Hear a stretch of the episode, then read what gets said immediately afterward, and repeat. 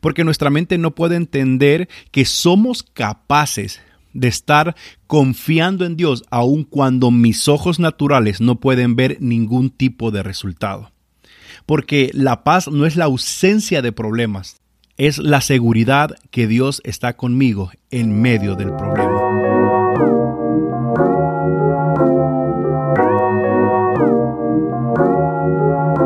Todos en algún momento hemos recibido regalos. Recibimos desde bonitos, regulares y otros no tan bonitos. Algo que me encanta de mi esposa es que siempre sabe qué regalarme. Para mis cumpleaños y fines de año, siempre acierta con un presente. No creo que haya una sola vez que me haya dado algo que no sea de mi agrado. En eso, ella siempre es 10 de 10. No sé cómo hace, pero sospecho que pega en el blanco porque me conoce bien y sabe que es lo que necesito, y seguro viene de todo su corazón. Ella disfruta verme el abrir regalos, porque sabe que seguro me va a gustar. Está tan pendiente ella viendo como yo abriéndolos para poder disfrutar de ese momento. Eso, eso mismo pasa. Jesús nos ha dado regalos o dádivas, pero no nos ha dado cualquier regalo, nos ha dado un regalo especial. Uno que sobresale, es algo top, es algo así como casi un tesoro, porque viene del mismo corazón de Dios. wow, imagínate, sí, del mismo corazón de nuestro Padre. Y este regalo se llama paz. En el libro de Juan, capítulo 14, versículo 27 dice, La paz os dejo, mi paz os doy. No os la doy como el mundo la da. Y sigue diciendo, no se turbe vuestro corazón, ni tenga miedo. Te voy a poner un poquito de contexto. Aquí Jesús está hablando exclusivamente con sus discípulos. Él no estaba en una sinagoga, no estaba en unas plazas, no estaba en el parque, más bien esto era algo privado hay un mensaje que Dios les quiere transmitir a sus discípulos, es decir, a su círculo íntimo. Jesús les está avisando que es cuestión de horas para que Él se vaya. Jesús en este contexto, Él va a ser traicionado, por otro va a ser negado, va a ser apresado, para después ser crucificado. Y con todo esto, Él invierte sus últimas horas para animarlos para confortarlos, para darles confianza, seguridad y sobre todo ofrecerles el gran regalo, la paz, porque era evidente la preocupación, la ansiedad, el miedo y la tristeza de los discípulos en ese momento. Y quiero dividir este pasaje bíblico en tres partes, por así decirlo. La número uno dice, la paz os dejo, mi paz os doy. Esto es un tesoro que Jesús les está dando. Jesús está transmitiendo la capacidad de tener paz en medio de circunstancias difíciles. Cuando les dice, mi paz os doy. No les da una forma de tener paz. La paz de Él mismo, ese sentimiento que Él mismo está sintiendo en ese momento gris de su vida, esa misma paz quiere que tú y yo tengamos en cualquier circunstancia difícil. La misma paz que Él estaba sintiendo la quiere transferir a sus discípulos y por extensión la quiere transferir a cada uno de nosotros. Y esto que a pesar de todo lo que se le venía a Jesús en las próximas horas, sus últimas palabras eran de paz, eran de ánimo para darle confort a su gente. La segunda parte dice, no os la doy como el mundo la da. Aquí nos damos cuenta que hay dos tipos de paz. ¿Por qué? Porque dice no doy, se está refiriendo a su propia paz y la paz del mundo. Y aclara que la paz que él da no tiene nada que ver con la paz que el mundo ofrece. ¿Por qué? Porque la paz que el mundo ofrece tiene que ver con sesiones, con terapias, antidepresivos, ansiolíticos, yoga, psicología, etc. El mundo realmente sí tiene maneras de ofrecer paz. y el mundo está gastando dinero, está invirtiendo tiempo, la ciencia quiere encontrar una forma de poder ofrecerle a la humanidad paz y tranquilidad. Pero todas las que el mundo ofrece hasta el día de hoy, todas son temporales. El mundo puede dar paz al cuerpo, me atrevo a decir que incluso a la mente, pero jamás, jamás al alma. A la gente se le dificulta tener paz porque es que dependen de las circunstancias, dependen de ellos mismos, dependen de lo que tienen, de lo que saben y más allá de eso dependen de lo que ellos ven. Y nosotros como cristianos dependemos única y exclusivamente de la paz que solo Jesús nos puede dar. Entonces, ¿cómo podemos tener la paz? Teniendo a Jesús. Su Espíritu Santo es el que nos ayuda a tener paz en medio de las circunstancias difíciles.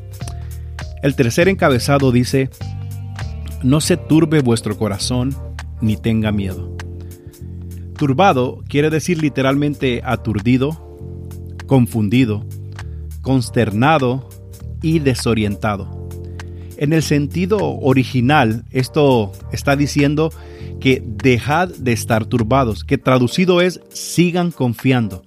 Otros sugieren estén tranquilos y una tercera escuela dice que no hay que temer. Eso es literalmente cuando Jesús dice no se turbe, no teman, no desmayes, tranquilos, confíen que yo estoy con ustedes. En este momento que estoy grabando este episodio, estamos casi por acabar el año 2020 y ha sido un año en el que hemos estado casi 7, 8 meses encerrados por una pandemia que a nivel mundial ha cobrado miles y millones de vidas y de muchos contagios. Y entonces la economía, las finanzas eh, de las empresas, las grandes compañías están cerrando, muchas han quebrado. Entonces tú dirás, ¿cómo es posible tener paz en medio de que estoy perdiendo todo? ¿Cómo es posible tener paz en medio de que cada vez la cosa está peor? ¿Cómo es posible tener paz en medio de todo, todo es ruina, todo es pérdida, todo es dolor? A nivel mundial, yo creo que este 2020 no hay área en cualquier parte del mundo que no esté siendo golpeada en todo sentido. Entonces, en medio de las circunstancias, en medio de esto que estamos viviendo, Solo el Espíritu Santo de Dios nos puede ayudar a vivir en paz. El Espíritu Santo es la fuente de paz. Él es nuestra paz. Nuestra paz está en Él, no en lo que somos ni en lo que tenemos. Así que si no tienes paz es porque hay una falta de conexión entre tú y el Espíritu Santo. Filipenses 4:7 dice, y la paz de Dios que sobrepasa todo entendimiento, guardará vuestros corazones y vuestras mentes en Cristo Jesús. Y dice, ¿por qué dice sobrepasa todo entendimiento? Porque con nuestra mente no podemos captar, nuestra mente finita no puede entender la capacidad de estar tranquilo cuando tenemos el agua al cuello. Porque nuestra mente no puede entender que somos capaces de estar confiando en Dios aun cuando mis ojos naturales no pueden ver ningún tipo de resultado. Porque la paz no es la ausencia de problemas, es la seguridad que Dios está conmigo en medio del problema. Y esta conversación de Jesús se resume en los capítulos 14, 15 y 16 del libro de Juan. Y tengo un detalle muy pero muy importante. En el primer versículo del capítulo 14 dice, no se turbe vuestro corazón, creed en Dios, creed también en mí. Entonces avanzamos hasta el capítulo 16 y en el último versículo del último capítulo dice lo siguiente, estas cosas os he hablado para que en mí, ahí es claro, en mí tengáis paz. En el mundo tendréis aflicciones, pero confiad, yo he vencido al mundo. No es casualidad que en los tres capítulos, el primer versículo y el último es casi de manera circular que cierra la promesa de que podemos tener paz en medio de las circunstancias difíciles. Y tú dirás, Mario, pero se me dificulta, a mí también. Mario, es difícil, a todos nos es difícil. Pero cuando empezamos a vivir y experimentar la paz de Dios, te das cuenta que en otras circunstancias nos hemos preocupado más de lo necesario porque hemos visto la mano de Dios actuar a nuestro favor. Y tú que me estás escuchando donde quiera que vayas, donde quiera que estés, quiero cerrar este episodio y quiero hacer una oración si tú quieres repetir, si tú quieres cerrar tus ojos, excepto que vayas manejando, y decirle, Señor Jesús, sabemos que ha sido un año difícil, entiendo que a veces no sé cómo encontrar y no sé cómo tener paz en medio de todo esto que me está pasando. Quizás tú has perdido tu casa, has perdido tu trabajo, has perdido algún familiar por esta pandemia o la situación económica de un momento a otro cambió para mal y te ves ahogado en algunas circunstancias, pero la paz de Dios que sobrepasa todo entendimiento, esa misma paz que llene tu corazón, que llene tu mente y que llene tu espíritu. Quizás eh, no hemos entendido y no hemos descubierto, como dije al inicio de este episodio, que la paz es un regalo de Jesús. Esa paz y ese regalo nos capacita para estar en paz en medio de la tormenta. Así que, Señor, ayúdanos a cada uno de los que estamos escuchando este episodio, no es por casualidad, que podamos tener paz podamos echar vuestra ansiedad, como dice tu palabra, a ti, porque tú tienes cuidado de nosotros. Si has llegado hasta aquí, quiero darte las gracias y espero que nos podamos ver en el próximo episodio. Y así que adelante, ánimos y que la paz de Dios esté contigo. Gracias por tu play. Puedes escucharnos en la plataforma digital de tu preferencia. Apple Podcast, Google Podcast, Spotify, Amazon Music, eBooks y ahora también en Stitcher, Deezer, Pandora y Alexa. Bendiciones.